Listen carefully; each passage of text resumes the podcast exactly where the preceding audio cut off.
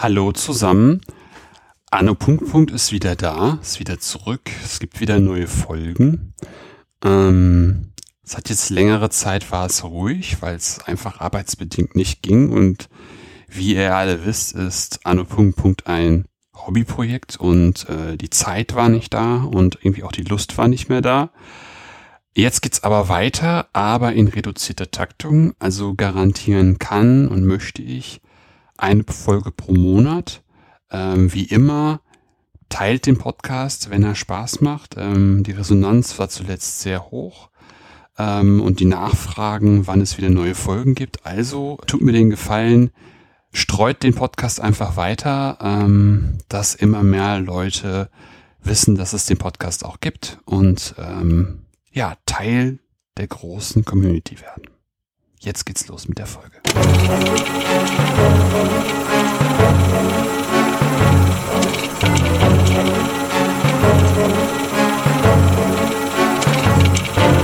Hallo und herzlich willkommen zu Anno. dem Podcast über aktuelle Forschung aus der Geschichtswissenschaft. Mein Name ist Philipp Jansen und ich begrüße alle zur 75. Folge. Zwischen 1955 und 1973 kamen 14 Millionen sogenannte Gastarbeiter in die Bundesrepublik Deutschland.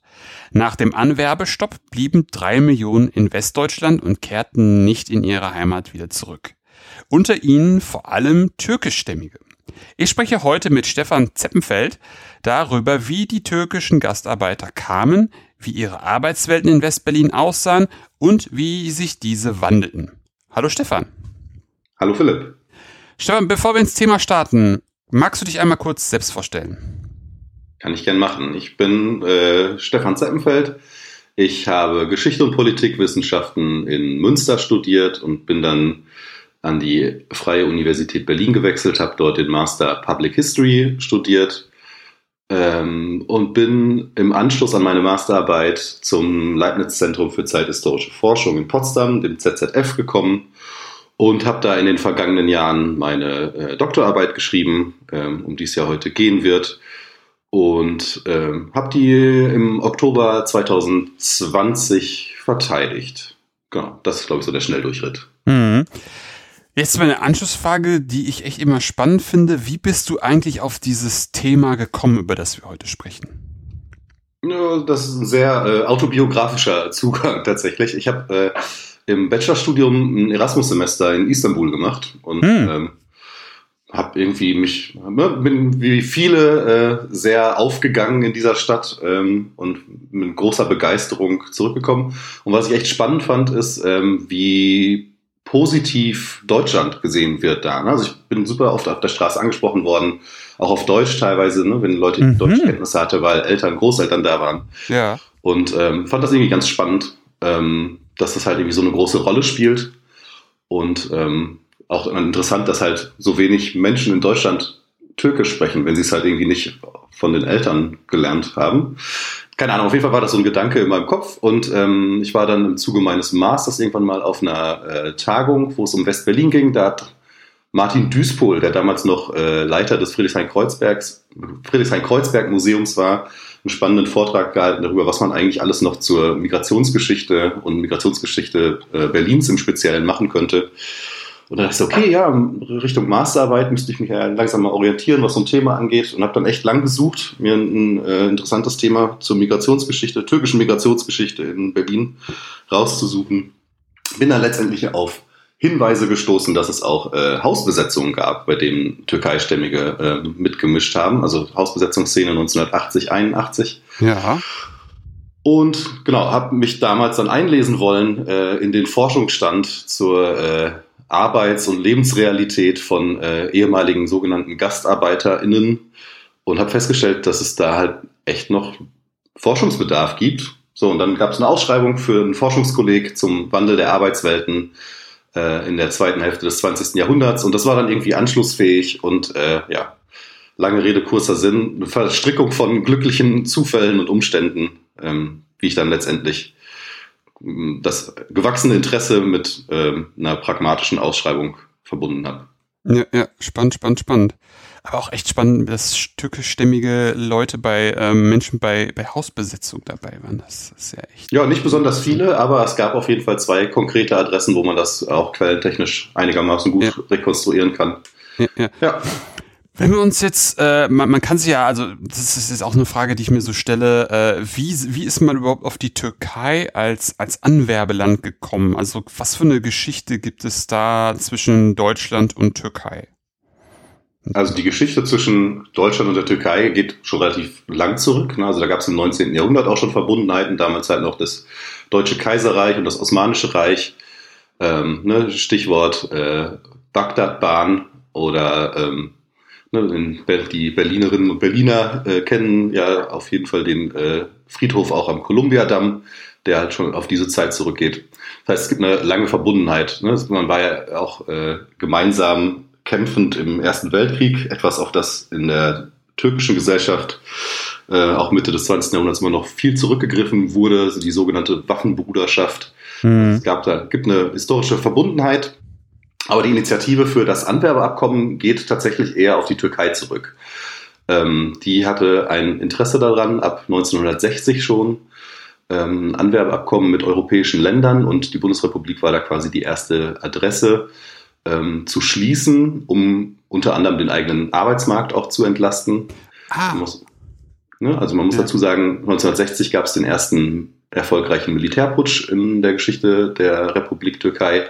Es gab eine Neuausrichtung der Regierung und ähm, naja, man, es gab dann unterschiedliche Problemlagen, abgesehen von der politisch instabilen Situation, was sich jetzt auch durch die nächsten Jahrzehnte noch ziehen sollte. Ähm, aber auch im Arbeitsmarkt. Ne? Also, es war eine sehr landwirtschaftlich geprägte äh, Wirtschaft tatsächlich noch. Es gab aber dann auch erste Mechanisierungsprozesse. Das heißt, es wurden Arbeitsplätze auf dem Land hm. überflüssig, so in dem Sinne. Hm. Es kam zu Urbanisierungsprozessen, die Leute sind in die Städte gezogen, die großen Metropolen sind stark angewachsen und es gab halt verschiedene Stieflagen. Die Idee der Türkei war dann nun, äh, zu sagen, man versucht Anwerbeabkommen abzuschließen, um halt Arbeitskräfte ins Ausland zu schicken. Ähm, dadurch erhoffte man sich zum einen Devisen, also Geld, das direkt dann äh, in die Türkei fließt. Ja. Ähm, aber auf der anderen Seite auch ne, mit dem Gedanken von in mehreren Jahren zurückkehrenden äh, Arbeitskräften, die dann in der Wirtschaft gearbeitet haben, in der Industrie gearbeitet haben, dann auch einen Aufschwung für die eigene Industrialisierung. So, da sind viele Faktoren zusammengekommen. Ja. Und die Bundesrepublik hat tatsächlich erstmal sehr zurückhaltend reagiert. Ähm, die Türkei galt zu dem Zeitpunkt ähm, auf jeden Fall als europäisches Land. Ne? Es war ja auch NATO-Partner, es galt ja als wichtiger ähm, Standort ähm, an der Flanke des Warschauer Pakts.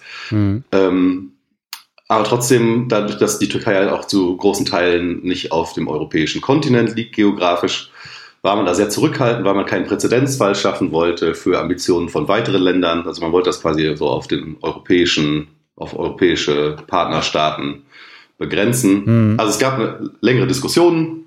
Letztendlich ähm, auch vor allem, weil der äh, Arbeitsbe Arbeitskräftebedarf in der Bundesrepublik immer noch riesig groß war. Ne? Es herrscht halt Vollbeschäftigung. Es gab ja schon drei Anwerbeabkommen mit äh, Italien ab 1955, Spanien und Griechenland 1960.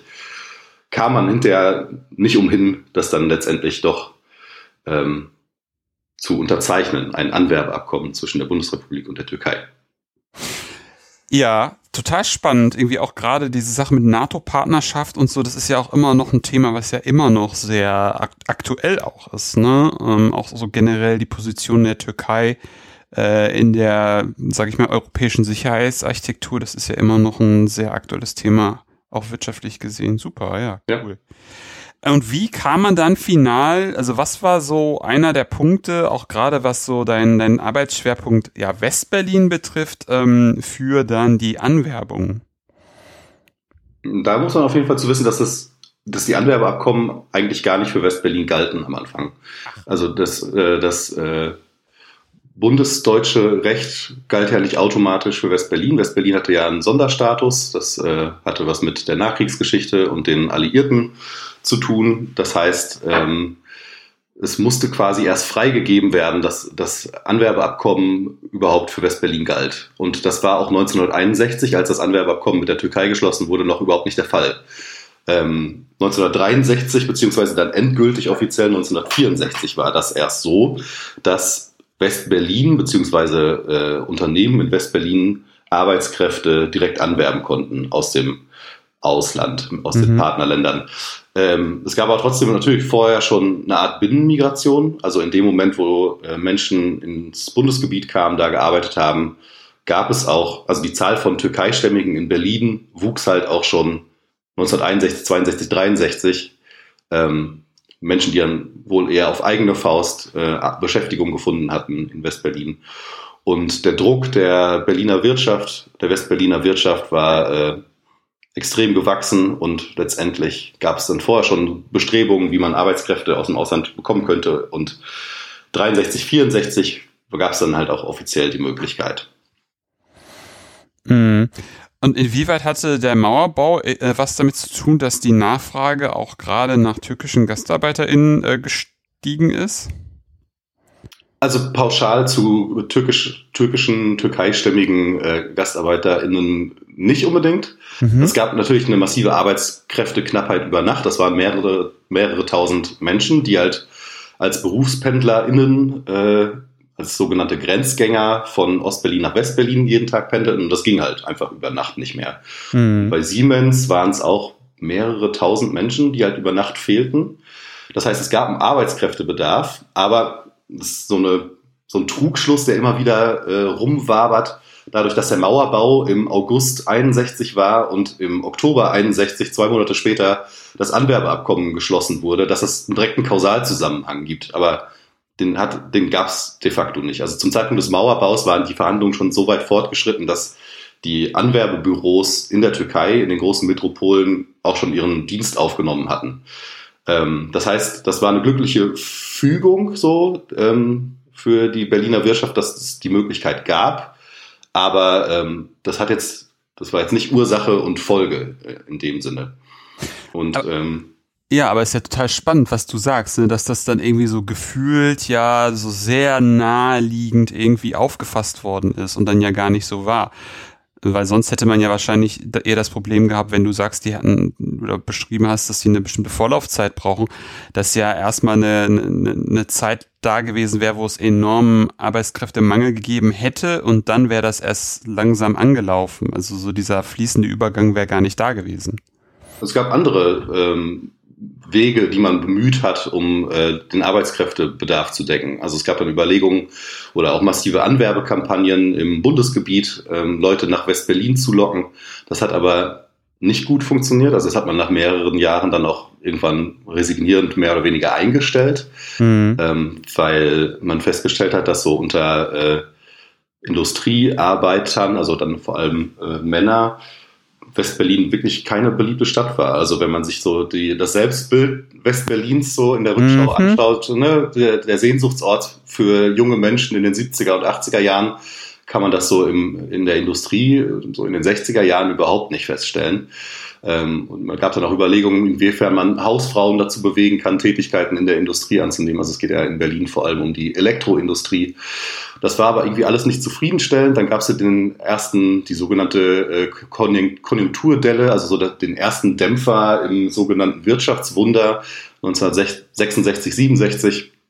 Und erst als sich die Wirtschaft dann davon erholt hatte, 1968 gab es halt dann ähm, Monika Mattes hat das äh, schon untersucht, Gastarbeiterin, ähm, die Geschichte der Gastarbeiterin, die hat das einen Anwerbeboom genannt ab 1968. Mhm. Also zwischen 1968 und 73, als dann der Anwerbestopp verhängt wurde, das war eigentlich so die Zeit, in der überhaupt Türkeistämmige im großen Stil nach Berlin kamen. Es waren halt nur fünf Jahre in dem Sinne. Ach, so kurz nur. Hm? Also natürlich gab es danach einen Familiennachzug und die äh, Population ist äh, noch deutlich gewachsen, aber so die, wirklich so die heiße Phase, wenn man so möchte, des Anwerbeabkommens, die Türkeistämmige nach Berlin gebracht hat, war äh, 1968 bis 73.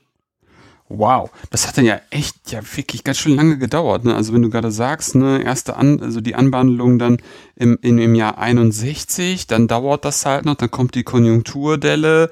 Also das ist ja echt interessant, dass, wie sich das dann doch dann erstmal alles hingeschleppt hat. Man hat ja manchmal irgendwie auch mhm. wieder so im Kopf so diesen Mythos mit, mit, mit ganz viele kommen, ähm, überall hat man dann, dann, dann diese, die, sieht man dann Gastarbeiter auch in den Straßen, im Straßenbild und, und, und was auch immer. Und aber es sind, es ist dann eher ein schleppender Verlauf. Finde ich sehr interessant. Äh, da auch mal ein bisschen mit Mythen aufzuräumen, finde ich echt, echt cool. Ähm, in was für Bereichen, du hast es gerade schon angedeutet, aber in was für Bereichen arbeiten dann die türkischstämmigen GastarbeiterInnen? Also in West-Berlin, wie gesagt, war es halt vor allem die Elektroindustrie, ne, die großen Betriebe, die man auch teilweise heute noch kennt. Äh, Siemens, AEG Telefunken, DTW. Ähm, die hatten enormen Arbeitskräftebedarf. Im Bundesgebiet war das früher natürlich schon, ne, also das, was man mit der italienischen Gastarbeit verbindet, ist natürlich die Autoindustrie, hm. großen Autobauer, wo halt die äh, entsprechenden Städte auch heute noch entsprechend äh, gesellschaftlich geprägt sind. Äh, die Stahlindustrie, ne? wir sind ja wirklich noch äh, in der Hochphase des äh, Sekundärsektors der äh, produzierenden Industrie, äh, Bergbau, ne? Ruhrgebiet äh, ist natürlich dann auch ähm, stark von Migration geprägt durch Stahl und Kohle. Genau, also so die, die klassischen Malocha-Jobs. Ne? Mhm, das, mhm. das war so das, was die Gastarbeit erstmal ausgemacht hat. Und wie hat sich das dann gewandelt, wenn du es schon andeutest, erstmal? Mm, da sind ganz viele Faktoren zusammengekommen. Also du hast ja auch eben schon äh, in der Anmoderation gesagt, 1973 gab es dann den Anwerbestopp. Also die äh, Gastarbeit wurde ja dann quasi auch wieder über Nacht äh, für beendet erklärt.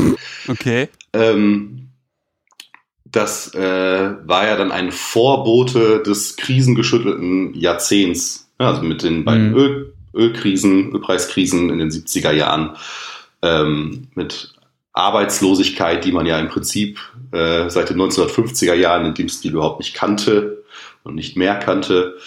Ähm, genau, das äh, war ein großer Faktor, der da eine Rolle gespielt hat. Ähm, ich versuche jetzt die Kurve zu kriegen zu dem, was du gefragt hast. Der Wandel, ähm, der Wandel der Tätigkeiten. Genau, das war natürlich grundsätzlich, dass man sich von den, was wir heute unter Strukturbruch oder dem Schlagwort nach dem Boom äh, diskutieren, ähm, dass sich eine Abkehr vom Industriesektor hin zu einer Dienstleistungsgesellschaft abgezeichnet hat, also grundsätzlich. Und das kann man auch nachzeichnen ähm, dann für ähm, sogenannte ehemalige Gastarbeiterinnen und Gastarbeiter. Ähm, ein Beispiel dafür, das ich auch im, im Buch untersucht habe, wäre der öffentliche Dienst. Mhm. Ähm, ist ja erstmal was, was nicht unbedingt so die gängige Konnotation mit, mit Arbeitsmigration ist. Aber wir haben zum Beispiel äh, schon Ende der 1960er Jahre, dass etwa die äh, Straßenreinigung äh, zu großen Teilen migrantisches Personal hat.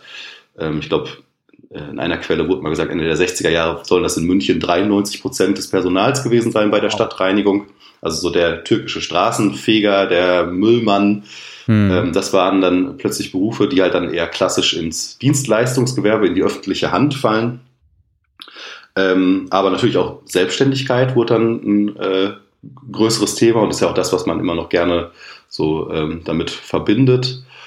Also da gab es einen grundsätzlichen Wandel, der in der Struktur der Arbeitswelten erstmal per se angelegt war, aber wo auch dann nach und nach einfach die individuellen Qualifikationen und Interessen der Migrantinnen und Migranten zu tragen kamen. Denn man muss äh, wissen, ne, Stichwort Klischees aufräumen, das haben natürlich auch andere schon vor mir gemacht. Das waren halt nicht nur anatolische Bauern, die Analphabeten waren und ne, so das der, mhm. der schnauzbärtige Mann, ne, das Klischee, das halt immer bemüht wurde, sondern ich habe es ja eben schon angedeutet, es gab auch politische Gründe, ähm, die Türkei zu verlassen. Ähm, es gab auch weitere Militärputsche, die die Lage beeinflusst haben und Migrationsbewegungen beeinflusst haben, 1971 und 1980 vor allem. Das heißt, es gab auch Leute mit wirklich einschlägigen Qualifikationen unter Menschen, die wir heute unter Gastarbeiter in Anführungszeichen subsumieren. Ähm, ein weiteres Beispiel, wenn wir jetzt im öffentlichen Dienst bleiben, sind Lehrkräfte beispielsweise. Es gab ah, okay. Leute, die in der Türkei schon als Lehrerin, als Lehrer gearbeitet haben, mhm. dequalifiziert, aus welchen Gründen auch immer, da gibt es sicher ein breites Spektrum, äh, in Kauf genommen haben, in der ähm, bundesdeutschen Industrie zu arbeiten und dann ne, soziale Folgewirkungen von Migration. Wer hätte gedacht, dass äh, die Menschen auch tatsächlich irgendwie hier bleiben und äh, nicht nur am Fließband stehen? Ähm, die Kinder, die auf einmal ohne einschlägige Deutschkenntnisse äh, im deutschen Schulsystem standen, haben das Schulsystem selbst halt vor eine Belastungsprobe gestellt. Die Lehrkräfte kamen nicht damit klar und auf einmal war man fieberhaft darum bemüht, unter den Gastarbeitern, diesen einfachen Leuten, die, ne, also vermeintlich jetzt natürlich, genau, genau. Ja, ja. Ähm, äh, die jetzt einfach diese Tätigkeiten in der Industrie ausüben sollten und dann wieder gehen konnten, darunter jetzt anfangen zu suchen, ausgebildete Lehrerinnen und Lehrer zu finden. Und ab 1970 war es in Westberlin der Fall, dass äh, Schulbehörden für die Bezirke äh, türkeistämmige Lehrkräfte eingestellt haben, um halt einfach diesen Wandel auch im Schulsystem Rechnung zu tragen. Und ne, noch vor dem Anwerbestopp, wie gesagt, 1970, mhm. wird auf einmal das äh, deutsche Klassenzimmer zu einer türkischen Arbeitswelt. Ja. Ja, spannend, spannend, spannend.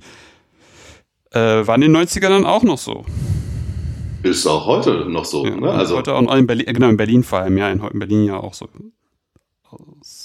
Ich bin ja aus Westdeutschland, da war das dann ein äh, bisschen, bisschen weniger. Das glaube ich jetzt auch nicht mehr so doll. Ja, ähm, spannend. Ach, weiß ich gar nicht. Habe ich auch keine Zahlen zu. Aber ich auch nicht. Es ist ja auch das, das Gute, ähm, muss man tatsächlich sagen, dass in den 1990er Jahren, gerade in dem Kontext, ich jetzt für meinen Aus, also ne, meine Studie endet quasi offiziell mit dem, mit dem Mauerfall, mhm. Wiedervereinigungsplatz, aber ich werfe halt noch so, so Schlaglichter äh, in die 1990er und frühen 2000er Jahre. Und da muss man sagen, ist das Gute, dass ich da auch vor einem Quellenproblem stand, weil halt dann äh, gerade im öffentlichen Dienst die Nationalität oder wie auch immer, ne, wir reden, ne, es gibt ja da noch die Quellenunschärfe, das, was passiert mit Einbürgerungen, wenn die Leute einen deutschen Pass haben plötzlich. Ne? Also alles positive Effekte, die aber sich in der Quellenproblematik dann äh, manifestieren ähm, dass so Nationalität, Staatsangehörigkeit einfach nicht mehr erhoben wurde und man das halt einfach gar nicht mehr so genau weiß, wie viele Menschen unter Lehramtsanwärtern ähm, tatsächlich türkeistämmig sind, einen türkischen Pass haben, was ja grundsätzlich ein positiver Effekt ist, aber da ver verwässert natürlich auch so die Aussagekraft, was so Zahlen ähm, im weiteren Verlauf der Geschichte äh, angeht. Mhm. Mit dem Forscherblick äh, oder Forscherinnenblick. Äh, genau, ja. Ja, ja, ja, genau.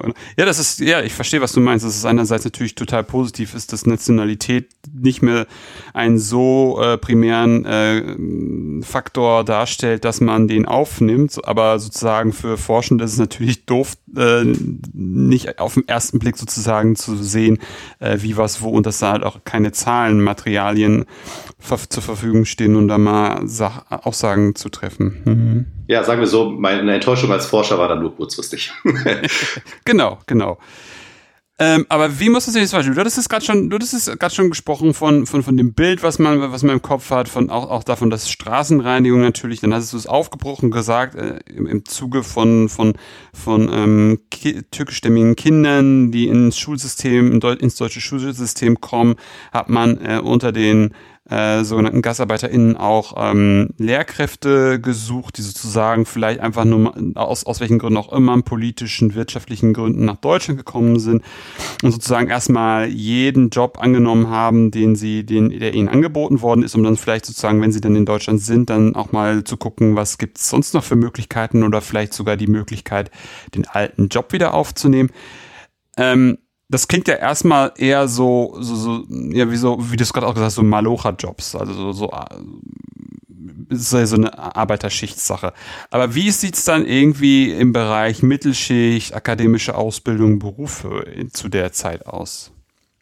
Das ist ein ganz spannender Aspekt, ähm, weil äh, Türkeistämmige an deutschen, bundesdeutschen Universitäten ähm, schon vor der Gastarbeit vorhanden sind. Ne? Also äh, das ist im Nachkriegsdeutschland eine ganz spannende Sache, dass die bundesdeutschen Universitäten weltweit wieder sehr schnell einen sehr guten Ruf haben und steigende Zahlen von ausländischen Studierenden verzeichnen. Mhm. Ähm, das tritt auch bei Türkeistämmigen ein. Ähm, das heißt, es gibt eine Entwicklung dass die Zahlen von Türkeistämmigen an Universitäten deutlich steigen. Das ist auch in West-Berlin der Fall.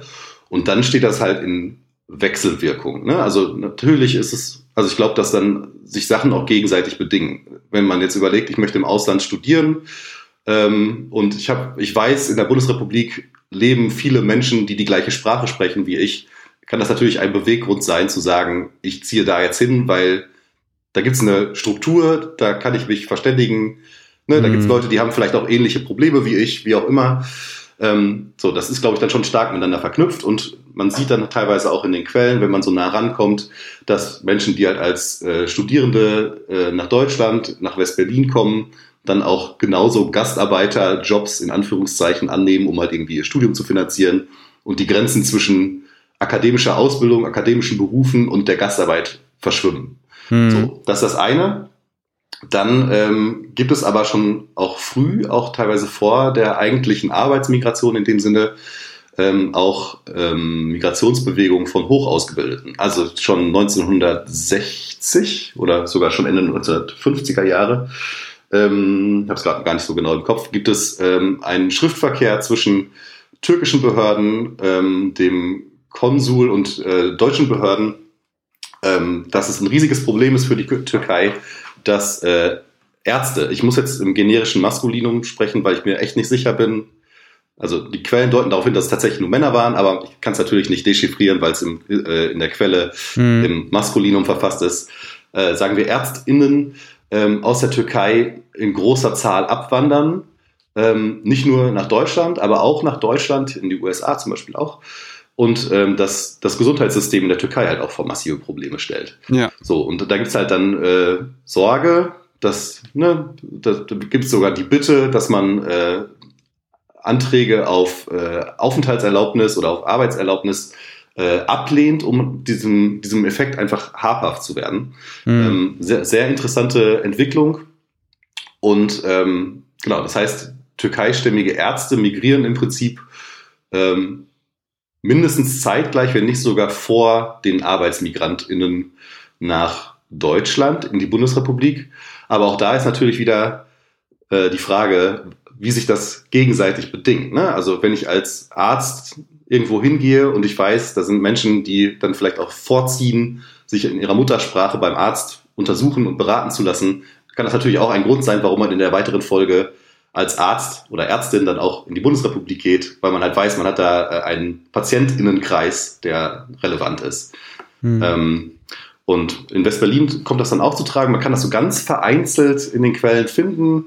Ähm, in Betriebsquellen, Siemens beispielsweise, die ich mir äh, sehr äh, intensiv angeschaut habe, gibt es dann Beschwerden, so dass äh, ähm, ein türkeistämmiger Arzt wohl in Auffassung des Betriebs sehr locker umgeht mit Krankschreibungen unter äh, türkeistämmigen GastarbeiterInnen, ähm, was natürlich den Groll des Betriebs dann nach sich zieht. Aber dann gibt es halt irgendwie Beratungsbroschüren, wo dann halt Adressen und Namen von Ärzten auflisten. Also diese Gruppe wächst halt auch. Mhm. Ähm, es wird auch irgendwann ein Verein gegründet. Aber das ist natürlich was, wo das Wissen global angewendet werden kann. Ne? Also ein Arzt kann ja im Prinzip überall arbeiten. Krankheiten sind überall gleich. Ne? Ja. Ähm, und andere akademische Berufe, zum Beispiel, was ich mir noch angeschaut habe, der Rechtsanwaltberuf, also das Jurastudium, das, das anschließende Berufsbild, das kommt halt viel später zu tragen. Also zumindest in nennenswerten Umfang. Das ist nämlich erst ab Mitte der 1980er Jahre so, dass es dann auch wirklich eine Gruppe von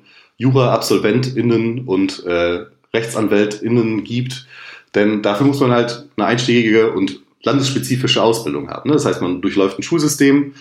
Äh, Im Idealfall ist es dann so, dass man, äh, also Idealfall als auch in Anführungszeichen, einen deutschen Schulabschluss hat, Sprachkenntnis hat, ein Studium aufnimmt, um dann quasi in der Logik des Ausbildungsweges hier äh, dann ein Referendariat anzuschließen und ganz normal in den Rechtsanwaltberuf irgendwann gehen zu können. Das mhm. funktioniert, ne? also da konnte halt schlecht jemand Mitte der 1950er Jahre sagen, ich bin Rechtsanwalt, ich migriere jetzt nach Deutschland und arbeite da als Rechtsanwalt. Das kann man vielleicht irgendwie im internationalen Recht oder wie auch immer, wäre das bestimmt, hätte es dann eine Nische gegeben. Aber das war ja so in der Logik wie jetzt etwa im Berufsbild des Arztes, der Ärztin, nicht so verankert. Das heißt, da gibt es sehr unterschiedliche Entwicklungslinien unter akademischen Berufsbildern. Mm, mm. Die einen, wie du es gerade beschrieben hast, im Bereich der, der, äh, der Ärztinnen, ähm, die da sehr offen mehr oder weniger ist, wo, wo wie du es schon gerade sagtest, Krankheiten gibt's überall und dann auf der anderen Seite so das krasse Gegenteil, ähm, was sehr landesspezifisch, landesspezifisch ist, so, nämlich die Justiz, wo man, wo gerade in Deutschland äh, ganz klar gesagt wird, ähm, deutsche Sprachkenntnisse plus dann komplette deutsche Ausbildung durchlaufen haben. Also Stichwort Approbation muss man natürlich auch mhm. nennen im Fall von Ärztinnen und Ärzten, aber das ist natürlich ein kleineres Problem in dem Sinne, wenn man das vergleichen möchte. Mhm. Mhm. Ja, spannend, aber das, ich finde ich finde die Differenzierung da auch, auch sehr, sehr interessant, um auch einfach mal so ein Dunkelfeld auszuleuchten, wie es denn hier und da aussah. Weil man könnte ja jetzt sagen, wenn du jetzt nur dir die Ärztinnenschaft angeguckt hättest, dann wär, hätte man ja sagen können, oh, das ist ja alles sehr offen, aber sozusagen gerade mit, gerade mit den Rechtsanwältinnen und Rechtsanwälten hast du dann ja nochmal ein Gegenbeispiel aufgemacht, was, was ich ganz spannend finde, um einfach mal das krasse Gegenteil darzustellen dass es eher schwierig ist. Das andere ist ja irgendwie, also das, die Approbation, wie du gerade schon gesagt hast, ist ja eher ein bisschen ja, einfacher zu machen, als wirklich eine komplette deutsche Ausbildung vorzuweisen. Ähm, das ist ja sowieso immer noch ein großes Problem, inwieweit Abschlüsse aus anderen Ländern äh, in Deutschland oder auch in anderen Ländern dann wiederum anerkannt werden oder eben nicht. Das ist ja, ja das, das ist tatsächlich auch etwas, äh, das äh, im Zuge, ne, wir hatten eben die Lehrkräfte, mhm. dass da dann auch irgendwann äh, eine Rolle spielt, ne, weil man dann überlegt hat, in dem Moment, ähm, wo die Zahl von ähm, nicht deutschsprachigen Kindern wieder zurückgeht, ne, also die Kinder länger schon in der Kindheit auch in Deutschland aufgewachsen sind im Zweifel und ne, also die, die Sprachbarriere in dem Sinne kleiner wird, so auf die Masse gesehen, mhm. dass man dann beginnt, sich anzuschauen, so ja, wie war denn, also wie sind denn eigentlich die Qualifikationen in der Türkei genau und können wir das überhaupt? Ne, kann man das jetzt dauerhaft hinnehmen, ähm, dass es da Unterschiede in der Qualifikation gibt? Und dann werden natürlich auch Diskussionen aufgemacht, ähm, ob das überhaupt sinnvoll ist, ob man da nicht nochmal nachhaken kann und nachschauen kann, ob die Leute alle im äh, Lehrberuf bleiben können. Aber das jetzt nur nochmal ein Rückgriff, weil ähm, ja, ich es jetzt auch nicht als zu glatte Erzählung hier darstellen will. Ja, auch wieder, auch wieder spannend, dass du das machst, weil, weil das ist ja auch irgendwie interessant, wie dann so, sag ich mal, in einem, in einer notfallähnlichen Situation da auf, ähm, auf die, auf, auf, auf diese Menschen zu, äh, zurückgegriffen wird ähm, und man ja gefühlt, so wie es beschrieben ist, so fast durch die Betriebe geht oder durch, durch, die, durch, die, durch die Lebensläufe der Menschen geht und, und irgendwie versucht, äh, da entsprechende, entsprechende Fachkräfte zu kriegen, aber dann im Nachhinein dann nochmal schaut, äh, hätten, dürfen die das denn auch noch weitermachen? Also das ist so, so ein bisschen typisch deutsch, so ein bisschen. Ja, das gibt's auch, äh, das hat schon fast slapstickhafte Züge in den Quellen, ähm, wenn sich so verschiedene Behörden die irgendwie in diese, dieses Konstrukt der Gastarbeit reingespielt haben, gegenseitig fragen, ob denn irgendwer aufgeschrieben hätte, was die Leute, die man angeworben hat, denn eigentlich grundsätzlich qualifiziert sind zu tun. Ne? Also wenn es dann irgendwie um Lehrkräfte geht, wenn es um Pflegepersonal im Gesundheitswesen geht, mhm. ähm, ne, wo man dann auf einmal Bedarf feststellt und dann irgendwie so das, das Wissen da ist, auch teilweise dann halt auch unter den Türkeistämmigen, dass es solche Menschen gibt, die einschlägige Qualifikationen haben und man hat sich einfach nicht die Mühe gemacht, das halt irgendwie festzuhalten. Und äh, ne, fragt dann halt irgendwie die Institutionen durch und alle sagen so, ja, ne, können wir jetzt auch nichts zu sagen. Ähm, also wie gesagt, das hat dann schon was, was Tragikomisches, mhm. ähm, dass man halt so die, die Qualifikationen halt überhaupt nicht ernst genommen hat. Und äh, ne, ja, man kommt halt immer noch nicht um Max Frisch rum, es wurden Arbeitskräfte gerufen aber es kamen Menschen. Das ist ein Satz, den man halt auch irgendwann eigentlich nicht mehr hören kann, wenn man sich ein paar Jahre mit Migrationsgeschichte auseinandergesetzt hat. Aber besser auf den Punkt gebracht ähm, kann man, also ne, gibt's ja, ja dann auch irgendwie nicht. Nee, nicht ähm, wirklich. Also das ist echt krass, ne? Also man, man ruft einfach nur, nur, nur eine Arbeitskraft. Was sie kann oder nicht kann, ist egal und äh, bös gesagt, im Zweifel kann jeder irgendwie einen Besen schwingen. Also das ist auch echt. Ähm echt spannend. Weil ich hatte ja jetzt, also es ist halt total lustig, weil, weil jetzt dein, dein, dein Thema so viele Anknüpfungspunkte hat. Ne? Ich hatte ja irgendwie am Anfang mal über Industrialisierung der Landwirtschaft gesprochen. Das ist ein total schöner Anknüpfungspunkt für das, was in der Türkei passiert ist. Dann hatte ich ja mit Jörn Eiben über Industriestädte und ihre Krisen gesprochen. Also genau das, was du äh, gerade auch beschrieben hast, 70er, 80er Jahre. Und jetzt muss ich irgendwie ähm, gerade noch an äh, an das Thema über, die, über das Arbeitsministerium im, im Dritten Reich irgendwie nachdenken, die genau mhm. genau das gemacht haben, die nämlich wirklich Karteien äh, aufge aufgebaut haben, wo wirklich das alles drin stand, wo sie dann eben auch die auch diese Arbeitskräfte hin und her shiften konnten, je nachdem, wo sie ähm, wo sie sozusagen Bedarfe hat. Und es ist halt irgendwie so interessant, natürlich Bruch NS, BRD, klar, aber es ist irgendwie so, so schade, dass man da kein, da nicht mehr Potenzial drin gesehen hat, äh, auch, auch das mal abzufragen. Also wirklich ja gefühlt so, äh, wo kommen Sie her? Türkei, okay. Und dann so da nur so einen Strich gemacht, aber der Rest, was der Mensch vorher gemacht hat, erstmal egal. Ähm, Finde ich echt bemerkenswert, dass, äh, dass, dass, dass sie das so gemacht haben. Jetzt hattest du es vorhin schon angesprochen, dass äh, neben, sag ich mal, dieser abhängigen Arbeit ähm, auf verschiedensten Ebenen, äh, Malocha-Jobs in der Stadtreinigung oder auch äh, als Lehrkräfte in Schulen für die ähm, für die für die türkischstämmigen SchülerInnen und wir hatten auch schon über die AkademikerInnen gesprochen. Ähm, aber über Selbstständigkeit hatten wir jetzt bis jetzt noch nicht gesprochen. Wie hat sich das irgendwie, wie ist es dazu gekommen, dass das dann auch wirklich es zu Selbstständigkeit kam, zu Ladengeschäften, die man ja auch heute noch kennt. Du hast ja auch eine Straße, die angeguckt, die auch heute noch sehr davon gezeichnet ist. Da müssten wir da wahrscheinlich noch für die Menschen, die nicht in Berlin sind, nochmal beschreiben, wo wir uns da bewegen, wenn wir darauf zu sprechen kommen. Ja, sehr gerne. Ähm, also diese Entwicklung, muss man ganz deutlich sagen, ist gegen, äh, ja, kann man schon sagen, aktive Widerstände überhaupt äh, zustande gekommen. Denn äh, die Erlaubnis zur Arbeitsaufnahme durch die Gastarbeit, also durch die Anwerbeabkommen, schloss grundsätzlich aus, dass man eine selbstständige Tätigkeit aufnehmen durfte. Das heißt, überhaupt diese Möglichkeit zu haben, äh, sein eigenes Gewerbe aufzubauen, war mit einem enormen Behördengang verbunden. Ähm, da gibt es auch immer zeitliche Fristen. Man musste dann so und so lang äh, in Deutschland aufhältig, musste so und so, so lang in äh, Deutschland äh, sich aufgehalten haben, mhm. nämlich, nämlich die Behilfskonstruktion. Ähm, die äh, Fristen verschieben und verändern sich auch im Laufe der Zeit. Aber ähm, genau, es ist halt an enorm viele Bedingungen geknüpft, abgesehen davon, dass man natürlich dann auch erstmal ein Ladenlokal finden musste und einen Mietvertrag unterschreibt. Ne? Das sind ja alles Dinge, die ähm, auf einem offenen, freien Wohnungsmarkt dann äh, für Menschen mit Einwanderungsgeschichte ähm, problematisch sein können äh, und bis heute sind. Aber ähm, genau, das ist mit extrem viel Aufwand verbunden und es gibt dann trotzdem eine langsame Entwicklung ähm, das ist sehr, sehr spannend. Ähm, gerade in West-Berlin ist es halt auch dann mit, ne, du hast gerade schon angedeutet, wenn man sich einzelne Straßenzüge anguckt, auch mit der Geschichte der Stadt, mit der Geschichte der Halbstadt im Kalten Krieg verbunden. Denn ähm, ne, wenn wir uns irgendwie heute vorstellen, äh, Berufsbilder von Menschen mit Einwanderungsgeschichte aus der Türkei, ist natürlich die Selbstständigkeit, der Dönerimbiss, der Obst- und Gemüsehandel, sind so die Sachen, die einem so als erstes einfallen. Und damit konnotiert, wenn man an Berlin, Westberlin denkt, natürlich so Kreuzberg, Cottbusser Tor, Cottbusser Damm, äh, Adalbertstraße, das sind ja die einschlägigen äh, Straßenzüge. Ähm, genau. Das hat dann wiederum was damit zu tun, dass Berlin geteilt war. Ne? Wenn man sich die, den Stadtplan Berlins irgendwie so anguckt, liegt Kreuzberg ja eigentlich sehr zentral. Hm. Aber durch den Bau der Mauer war Kreuzberg dann an, in die Peripherie Westberlins gerückt. Ne? Also ja.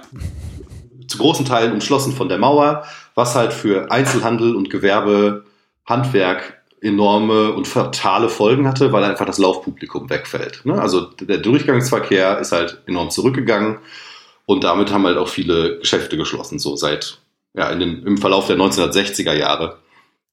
Und äh, aus eine, eine Verknüpfung von verschiedenen Punkten hat ja dann auch dazu geführt, dass Kreuzberg bis heute halt vor allem für äh, das türkische Leben in Deutschland steht und da immer starke Konnotationen mhm. ähm, bestehen. So und da hat sich dann äh, das türkische Gewerbe auch besonders stark ausgeprägt und wenn ich jetzt, soll ich das schon drauf zurückkommen, was du eben angedeutet hast mit dem Straßenzug? Nö, nö, kannst du ja, ich finde es ganz interessant, äh, können wir gleich machen, aber was ich ganz interessant finde, sozusagen diese, diese, diese, diese Beule sozusagen von, von, von Kreuzberg, ne?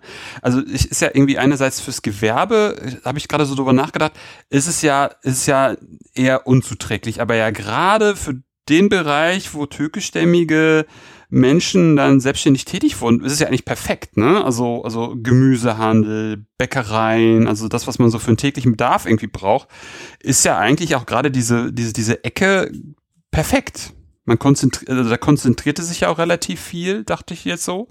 Und dann hat man da ja auch entsprechende Kundschaft. So ja, ne, also so gewendet schon, klar, aber das hat natürlich auch viel mit, mit äh, sozialer Ungleichheit zu tun, klar. dass es da überhaupt die Nachfrage gibt und dass Menschen in den verfallenen oder vor sich hin verfallenden Altbauwohnungen äh, in Kreuzberg leben müssen. Ja. Ähm, ne, da, klar, aber dann grundsätzlich, wenn man das jetzt erstmal so als äh, Status quo annimmt, ist das natürlich, hat das äh, ähm, ja, Standortvorteile dann so gewendet wieder. Ja, klar. Ja, ich fand es auch ehrlich gesagt interessant. Ähm, ich muss mal gucken, ob ich das Buchcover irgendwie noch verlinken kann.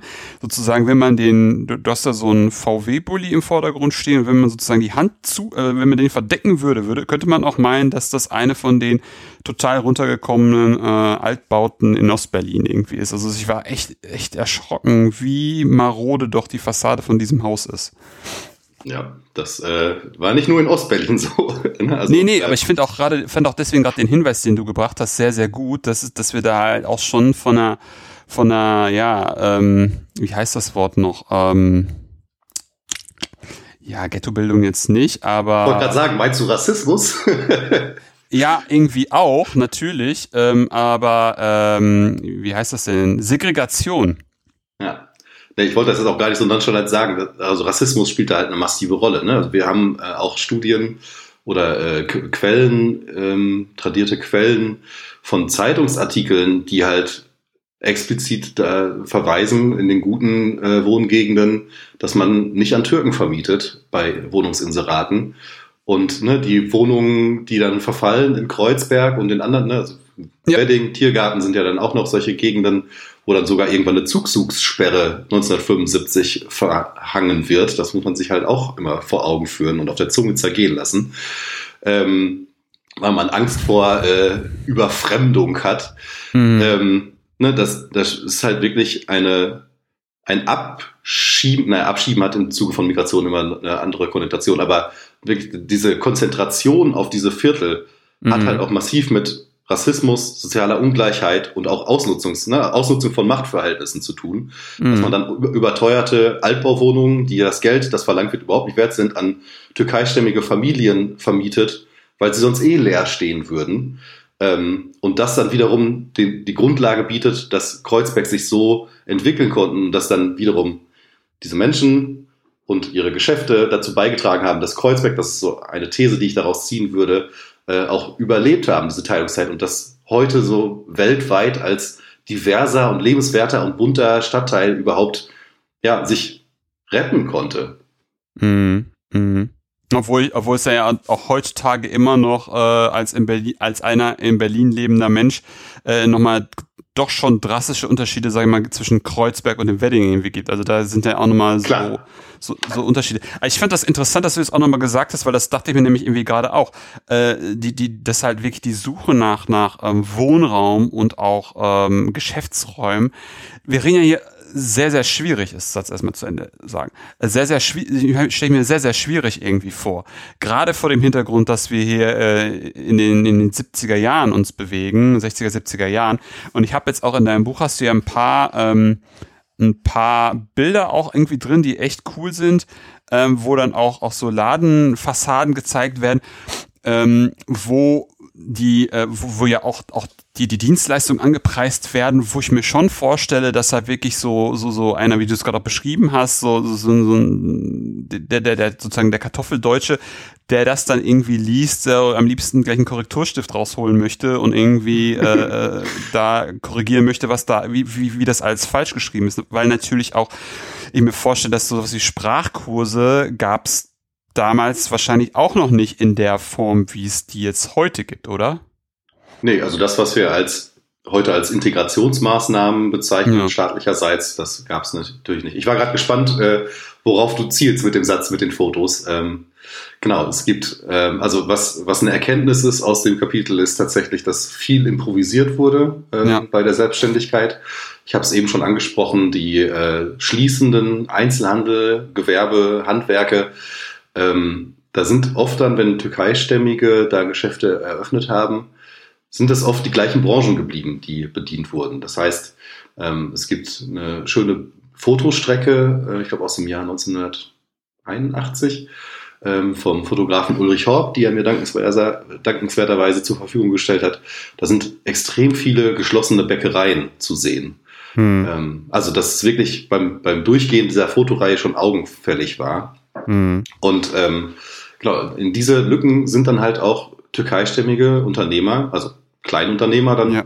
äh, reingegangen und haben auch teilweise die Fassaden weiter genutzt. Das heißt, über einer türkischen Bäckerei, die, äh, also eine Bäckerei, die dann Baklava und Simmet und hm. dergleichen anbietet, aber auch andere Produkte. Ne? Ähm, Kinderüberraschungseier stehen dann halt auch im äh, Schaufenster.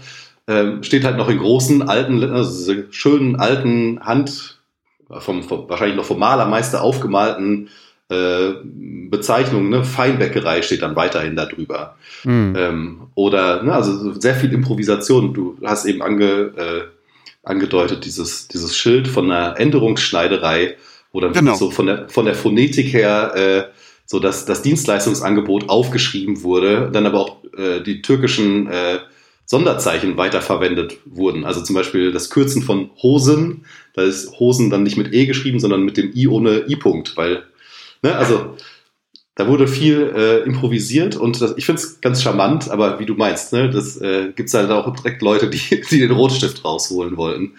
Ja. Ähm, genau, da, deswegen, da wurde äh, viel improvisiert und ähm, ja, äh, auch Lücken gefüllt, die quasi äh, entstanden sind. Guter Hinweis, nämlich darauf wollte ich nämlich jetzt genau nochmal hinaus, um, um Gegenwartsbezug zu machen, weil ich glaube nämlich, dass heutzutage in Berlin das ist vielleicht auch nur so eine Seitennotiz, die wenig interessant ist. Aber wenn man auf der Suche nach einem Bäcker ist, der noch handwerklich arbeitet, kommst du, glaube ich, zu 95 Prozent auf türkische Bäckereien. Weil alles andere ist irgendwie heutzutage Aufbackware und äh, wenn man wirklich nochmal mit der Hand äh, geweigtes Brötchen oder was auch immer haben möchte, weil nämlich das die jetzt dann auch also jetzt auch, auch nicht nur türkische Waren angeboten werden, sondern auch, auch, auch, auch normale, also so sag ich mal, was der Deutsche so kaufen möchte, so Brötchenkram. Äh, das wird von denen natürlich auch angeboten, weil die natürlich auch nicht doof sind und, und, und halt mitgekriegt haben, dass die da entsprechend ihr Sortiment äh, darum erweitern könnten und dann entsprechende Kundschaft auch äh, hätten. Das finde ich total interessant. Fiel mir nämlich gerade sein, wo wir darüber gesprochen haben, weil nämlich gerade in der Straße, von der du gesprochen hast, in Kreuzberg, ist nämlich eine Bäckerei, die super gut ist, ähm, wo man auch mal durch die halbe Stadt gefahren ist, um sich da was zu kaufen. Und das ist irgendwie, äh, spricht halt echt für sich. Und das auch bei aller Improvisation, die vielleicht auch äh, ein, zwei Dekaden gedauert hat, äh, man dafür auch nicht so viel Wert drauf legt, weil sozusagen die die Leistung oder die Dienstleistung sich eher umspricht als die Ladenfassade, ähm, das dann irgendwann auch nachgekommen ist. Und ich finde auch so, so generell, die ähm, diese türkische Community, die hat sich ja als auch in den, in, den, in, den, in den Jahren dann später sehr krass diversifiziert, dass man heutzutage ja fast alles aus aus, aus, aus, aus, aus, aus, aus, aus der Hand dieser Community kriegen kann. Also wenn genau. jetzt auch zum Beispiel heute Geschäfte aufmachen, türkische Geschäfte neu aufmachen äh, und drumherum auch noch, äh, also oder, oder Geschäfte mit türkischstämmigen LadenbesitzerInnen, dann hat man da ja immer diese, immer diese, diese, diese, diese, diese Grenze vor der Tür, äh, die halt meistens auch von anderen türkischen Geschäften irgendwie kommt und man beglückwünscht sich dann gegenseitig, dass äh, das neue Geschäft da aufgemacht hat. Also es ist irgendwie auch eine, eine sichtbare Community, Solidarisierung, Verbindung, die ich echt spannend finde. Ähm, deswegen finde ich auch dein Thema so interessant. Also Weil es so viele Gegenwartsbezüge hat. Ja, das, das in, äh, in jedem Fall würde ich auch sagen. Es gibt da jetzt mehrere Sachen, äh, die mir durch den Kopf geschossen sind. Mach mal. Ähm, ähm, zum einen sind das haben aber auch zum Beispiel hat das äh, Maren Möhring äh, in ihrem Buch Fremdes Essen schon angedeutet, dass halt diese Vorlieben, auch kulinarischen Vorlieben, halt ganz schnell sich überlappen. Ne? Also mhm. dieses, man setzt jetzt darauf, dass man auch normale Brötchen anbietet, um halt deutsche Kunden anzulocken. Ich weiß nicht, ob das wirklich so stichhaltig ist, ähm, denn was in Ego-Dokumenten äh, immer eine große Rolle spielt in, in, den frühen Jahren der Gastarbeit, ähm, so es gibt hier keine Auberginen, es gibt hier keine Oliven. Äh, um Gottes Willen, ich weiß überhaupt nicht, was ich, was ich hier essen soll. Ne? Also, also auch das, was wir heute als vollkommen normal in jedem Supermarkt kennen. Ja, ja. Ne, das, das sind halt dann auch so, so Transformationsprozesse, ähm, die eine äh, längere Geschichte haben und auch kulturhistorisch relevant sind. Ähm, das zum einen, äh, dann das, was du meintest, also um, wir reden die ganze Zeit so nebulös von dieser Straße. Es ist die Wrangelstraße, das ist der Wrangelkiez, das nur mal kurz zur Auflösung. Wir können da gleich das einordnen, wie du eben schon meintest.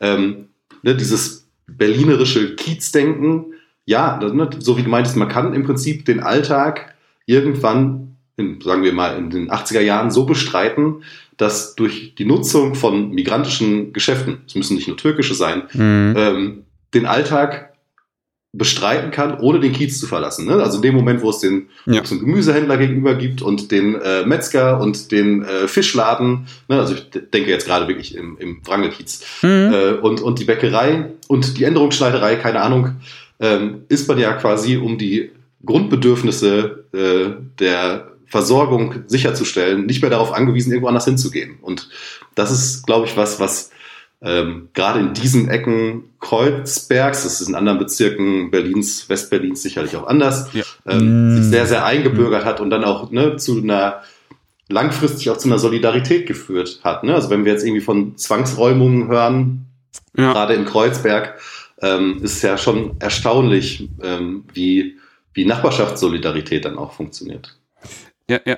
Es ist ja generell, generell sehr, sehr Berlin-spezifisch. Ich hatte da letztens auch nochmal ein Gespräch drüber, ähm, dass einfach diese, diese Kiezstruktur maximal vielleicht noch in Hamburg zu finden ist, aber das ansonsten sehr Berlin-spezifisch ist, dass es keine so gesehene Innenstadt gibt. Ne? Also jetzt auch gerade dann ja zu dem, was du beschrieben hast, gibt es dann ja auch noch überall dieses, diese Malls, diese Einkaufscenter, äh, die jetzt nicht so groß sind, aber dafür dann eben zahlreich und man, man hat dann halt die auch sozusagen als Anlaufstelle für sozusagen Gegenstände des nicht alltäglichen Bedarfs, die man dann da irgendwie äh, befriedigen kann und hat dann auch dadurch dann überhaupt keinen Grund, großartig den Kiez zu verlassen, wenn denn dann zur Arbeit. Mhm. Ja, ja, ja, finde ich, finde ich, finde ich sehr, sehr interessant. Ähm, wir haben es, du hast es jetzt schon ein paar Mal angesprochen, jetzt würde ich es gerne mal einmal thematisieren, und zwar das Thema Quellen. Hm. Ähm, wie, was, wo? Wie hast du diese, diese Studie quellenmäßig unterfüttern können? Oder womit vor allem? Ja, das hat. Äh, da könnten wir eine eigene Folge zu machen. Ähm, nee, also ähm, ich bin ganz naiv an alle Archive rangetreten, wo ich vermutet habe, dass äh, es da irgendwas Brauchbares geben könnte, was ja im Falle Berlins ähm, eine besonders, ähm, besonders erfreulich breite Auswahl hat. Ne? Also natürlich bei so einem Thema stadtbezogen, Regionalstudie, Landesarchiv natürlich eine äh, wichtige Anlaufstelle gewesen.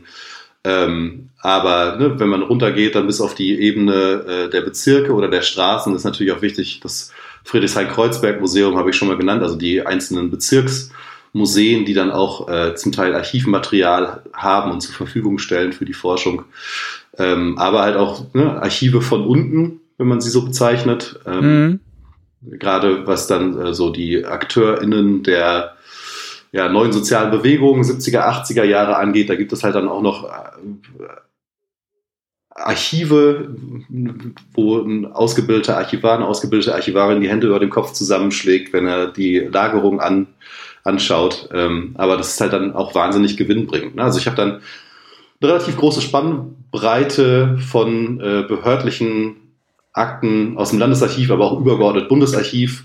Ähm, durch einen Umstand bin ich dann sogar äh, in den National Archives in Washington DC gewesen, weil ne, die amerikanische Schutzmacht für Westberlin ja dann auch noch irgendwie eine Rolle spielt oder zumindest ein überwachendes Auge drauf hat.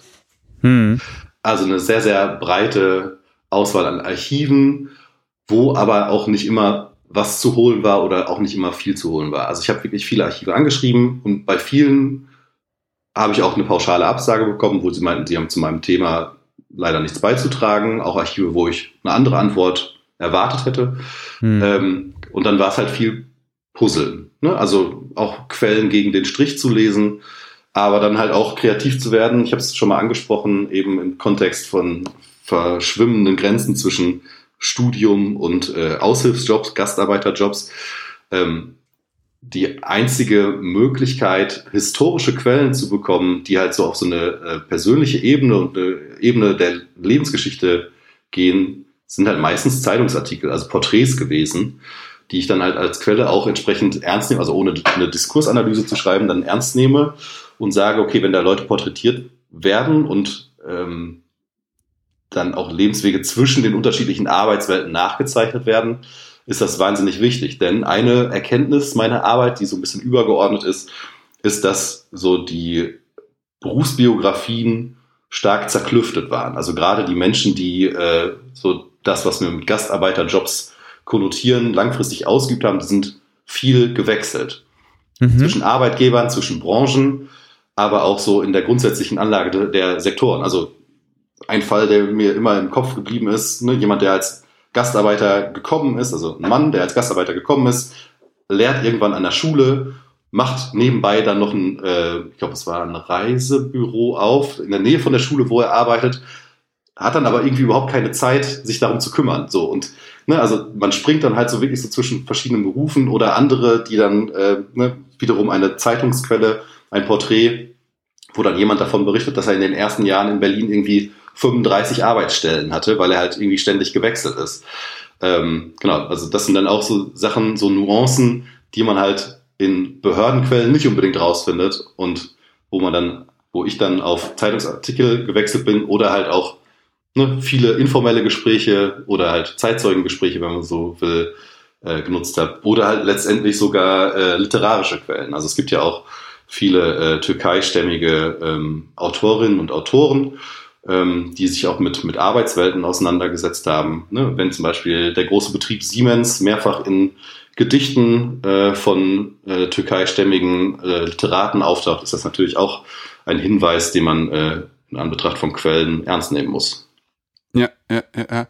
Ja, spannend, ne, weil vor allem ja so, so auch bei, das finde ich ganz interessant, dass du mit diesen Quellen von unten, ne, dass, dass dann da jetzt die, die, die mehrere Dutzend äh, verschiedenen Job Stationen, die sind natürlich nirgendwo in Behördenakten, kommen die auf, wenn sozusagen in der Zwischenzeit beispielsweise sowas wie Arbeitslosengeld oder so äh, ange, angefragt wird, sondern wenn die sich sozusagen von Job zu Job hangeln, dann, dann, dann sorgen die ja selbst intrinsisch über, für ihr Einkommen ähm, das mag dann zwar mit sehr vielen Brüchen zu tun haben, aber die, die poppen nirgendwo auf. Also sehr spannend, dass du dann darüber dann nochmal den, den Zugang gewählt hast, um halt sowas auch beschreiben zu können. Finde ich echt super spannend. Ähm, Jetzt haben wir sozusagen über die Quellen schon gesprochen. Magst du nochmal, auch wenn du das gerade schon angedeutet hast, nochmal einen kurzen Ausblick in die 90er und äh, 2000er Jahre geben? Also was hatte zum Beispiel der, der Mauerfall 89-90 für Auswirkungen für türkischstämmige GastarbeiterInnen, beziehungsweise die, die noch äh, in Deutschland geblieben sind? Äh, sehr, sehr gravierende, würde ich sagen. Also vor allem für die in Berlin. Ähm, wir haben es ja am Anfang der Folge irgendwann gesagt, so ab 1968 ging das richtig los und ne, man hat im Prinzip, so reden wir über zwei Jahrzehnte, in denen sich Strukturen etabliert haben. Ähm, ne, wir haben davon gesprochen, der öffentliche Dienst prägt sich aus in seinen Facetten. Ne? Ab 1979, 80 gibt es sogar die ersten Türkeistämmigen, die den Polizeidienst antreten. Ne? Und so die, meine grundsätzliche äh, Erzählrichtung ist halt so eine äh, Erzählrichtung von Angleichung. Ne? Also wenn man davon ausgeht, dass am Anfang ähm, fast alle, die da sind, in der Industrie arbeiten, sind halt die zwei Jahrzehnte bis zum Mauerfall eine enorme ja, Normalisierung, eine Angleichung an so das durchschnittliche deutsche Berufsbild Bild, die, den Berufskomplex, Möglichkeiten, Berufe mhm. auszuüben. Ne? Also ob das jetzt Lehrkräfte sind, äh, PolizistInnen, äh, Anwältinnen, ähm, Arbeitslosigkeit normalisiert sich dann irgendwie auch noch so. Das ist auch noch so eine äh, sowas, wo ich äh, drauf schaue. Und da, es gibt quasi sowas wie eine gewachsene Struktur der Arbeitswelten in West, ne? also so, wenn man mhm. Berlin als Mikrokosmos vorstellt, hat sich da was entwickelt und 1989 mit dem Mauerfall ändern sich quasi diese grundsätzlichen Voraussetzungen, die diese Strukturen ermöglicht haben. Denn ne, wir haben ja schon festgestellt, es gibt keine direkte Ursache-Folge von Mauerbau und Arbeitsmigration, aber trotzdem hat der Mauerbau ja dazu geführt, dass die Anwerbeabkommen langfristig wahrgenommen wurden von der Industrie. Das heißt, es gibt schon einen Zusammenhang, wenn auch nicht so diese, diese, diese äh, unmittelbare Kausalverbindung. Mhm. So, jetzt Szenario 89, 90, die Mauer ist wieder auf und die Leute aus Ostberlin, die Ostberlinerinnen und Ostberliner, die prinzipiell auch wieder dort arbeiten könnten auf dem Westberliner Wohn äh, Arbeitsmarkt, ne? Mhm. sind prinzipiell wieder da. Das Umland, der Ostblock äh, zerfällt auch. Es gibt einen äh, Spätaussiedlerinnen, Aussiedler und es gibt auf einmal ganz neue Konkurrenzverhältnisse. Das heißt, gerade die Menschen, die langfristig in diesen klassischen Gastarbeiterjobs, also mit vielen Berufswechseln, niedrigschwellig irgendwie in Berufe reinkommen, aber auch wieder rauskommen, ähm, ohne große ähm, ja, Voraussetzungen, was Qualifikation angeht. Da gibt es halt auf einmal enorme Konkurrenz. Ne? Mhm. Sie sind halt einfach mal nicht mehr alleine, in Anführungszeichen, die diese Jobs ausüben und diese freie Wahl in gewisser Weise ist damit auch eingeschränkter. So, das jetzt einfach nur so, was die ähm, Möglichkeiten angeht. Ähm, was natürlich eine enorme Rolle spielt, ist äh, Nationalismus und Rassismus zu dieser Zeit. Ne? Also 1989, 90 in diesem Einheitstrubel, so dann kommt noch der mhm. Gewinn der Weltmeisterschaft dazu. Vorher haben die Republikaner es schon geschafft, in, äh, ins Abgeordnetenhaus einzuziehen. Also Rassismus spielt da wieder eine äh, enorme Rolle. Die Anschläge dann zu Beginn der 1990er Jahre tun hier Übriges dazu, dass halt auch Angst herrscht. Hm. Das ist was, was in Quellen immer wieder auftaucht. So, das ähm, ja, können andere Leute mit Einwanderungsgeschichten noch viel, viel eindrücklicher erzählen, als ich das könnte. Aber auch das spielt natürlich eine wahnsinnige Rolle. Ähm, es gibt vereinzelte, auch wiederum Zeitungsquellen, die dann davon sprechen, dass äh, Türkeistämmige auch Jobs in Ostberlin aufnehmen. Also es gibt dann auch eine ähm, relativ schnell, dass bundesdeutsche Betriebe dann äh, in Ostdeutschland produzieren. Ne? Das ist ja nochmal ein ganz anderer Themenkomplex, äh, Stichwort Treuhand und Transformationszeit. Mhm. Aber dass da auch dann äh, wiederum Arbeitsplätze grundsätzlich zur Verfügung stehen für Türkeistämmige und eine Frau, die in einem Zeitungsartikel davon erzählt, dass sie morgens ne, unter an, in Anbetracht von äh, den Anschlägen in Mölln, aber auch in, in Solingen, ne, die ganzen äh, Anschläge, ähm, die eine große Rolle gespielt haben zu der Zeit und so die äh, Ausländerfeindlichkeit, wie man es zu der Zeit nannt, äh, äh, ähm, plastisch dargestellt haben mit verheerenden Folgen, dann mhm. zu, zu Angst führten. Ne? Wenn diese Frau morgens zur Arbeit gefahren ist, nach Ostberlin, spricht sie davon, dass sie Angst hatte. Ja. Ähm, und das ist halt auch etwas, ne, glücklicherweise muss man ja sagen, ist in den letzten Jahren so die migrantische Perspektive auf den Mauerfall enorm ins Zentrum der Aufmerksamkeit äh, gerückt. Und es gibt viele Projekte, die sich da gerade mit auseinandersetzen oder auseinandergesetzt haben. Mhm. Ähm, aber das hat alles massive Auswirkungen gehabt auf ähm, die Lebens- und Arbeitssituation von Türkei-Stämmigen. Man sieht dann auch, ne, in dem Moment, wo ähm, die Arbeitsplätze in der Industrie noch weniger werden und die ne, also man kann dann auch in mhm. den Statistiken des Personals sehen, dass Arbeitsplätze dann ähm, eher an Deutsche gegangen sind zu Beginn der 1990er Jahre und der Anteil von äh, migrantischen Arbeitskräften, wenn man so will, massiv nachgelassen hat in dem Moment steigt dann auch die Zahl der Selbstständigen. Ne, es gibt ja verschiedene Modelle, die quasi erklären wollen, warum ähm, Menschen im Ausland selbstständig werden. Das wäre jetzt so das Reaktionsmodell, also das beschreibt ja immer nur den Moment der Unternehmensgründung, deswegen bin ich da immer so ein bisschen vorsichtig. Aber so, das wäre das Reaktionsmodell. Andere Jobs sind nicht da, das heißt, ich mache mich selbstständig, um quasi die Arbeitslosigkeit zu umgehen. Und das ist so eine Erklärung, die dann auch so Mitte der 1990er Jahre auftritt dafür, dass halt äh, türkeistämmige und andere migrantische Gruppen massiv in die Selbstständigkeit gehen und dann auch Berufsbilder, die wir ne, du hast eben schon gesagt, das ist sehr anschlussfähig an heutige Phänomene, ähm, Berufsbilder äh, und äh, Gewerbeaufkommen, die wir immer noch kennen. So der, der Späti-Besitzer, ne? der migrantische Späti-Besitzer, auch so ein Klassiker, ist zum Beispiel etwas, was in den 90er, 1990er Jahren sehr, sehr stark wird. Halt auch so im Prinzip als Folgewirkung äh, des Mauerfalls. Mm, mm, mm.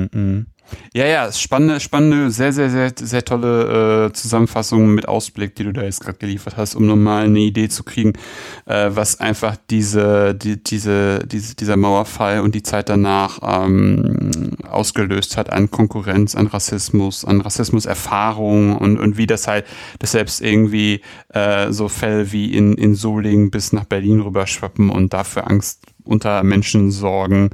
Das find, war, fand, ich, fand ich sehr gut auf den Punkt gebracht.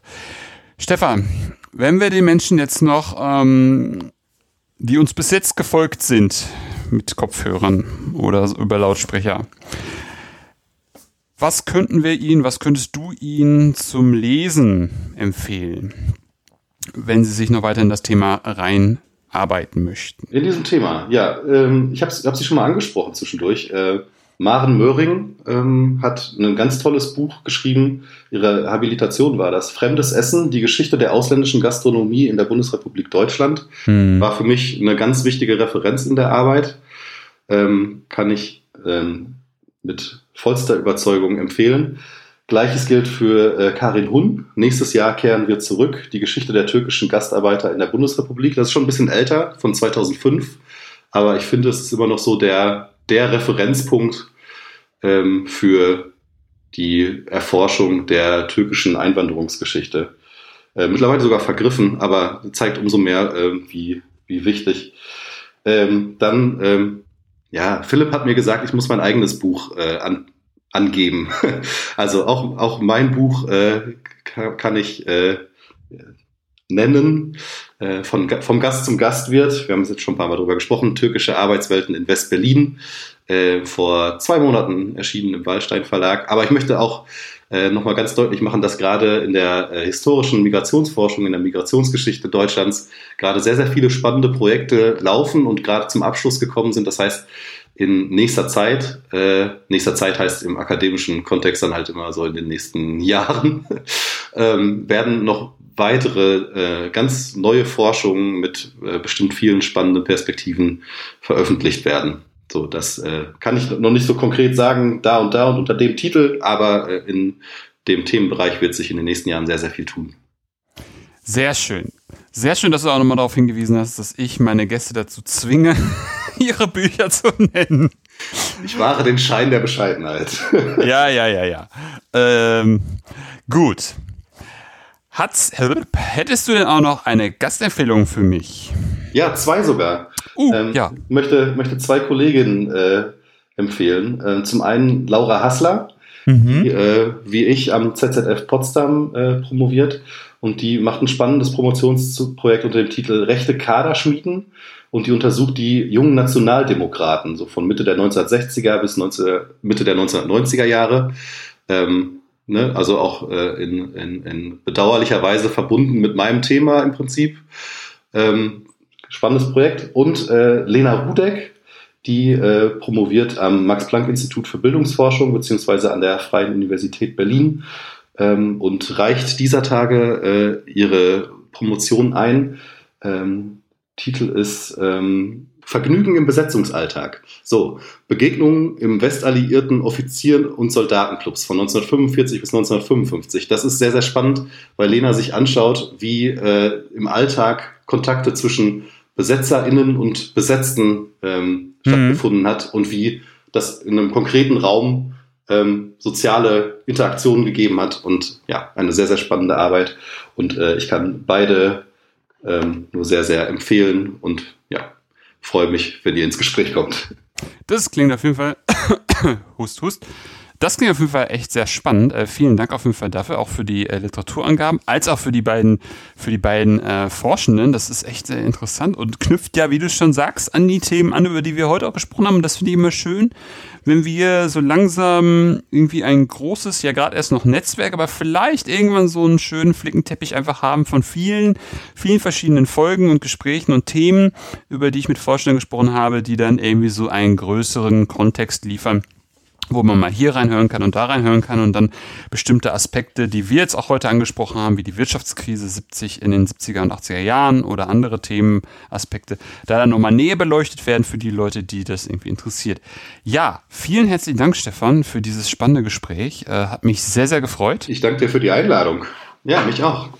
Bitte, bitte, bitte, bitte gerne. Also ich fand das Thema wirklich super spannend äh, und äh, du hast wirklich schöne, schöne, schöne äh, neue Erkenntnisse äh, geliefert mit dem Buch. Darüber habe ich mich auch sehr gefreut. Ähm, ja, und das war's für heute bei Anno. Wenn es euch gefallen hat, empfehlt den Podcast, ger Podcast gerne weiter. Ihr könnt ihn übrigens über iTunes, Spotify oder eine Podcast-App eurer Wahl abonnieren und hören. Wenn ihr mich und auch unterstützen wollt, findet ihr auf der Webseite einen Spenden-Button über PayPal. Aber wie gesagt, am besten ist immer die Empfehlungswährung. Also wenn, er, wenn ihr euch, wenn euch der Podcast gefällt, empfehlt ihn gerne weiter. Und wenn ihr selber forscht und über euer Projekt sprechen wollt, don't hesitate, keine Scheu, kontaktiert mich einfach per Mail oder Twitter. Ansonsten hören wir uns bald wieder. In diesem Sinne, auf.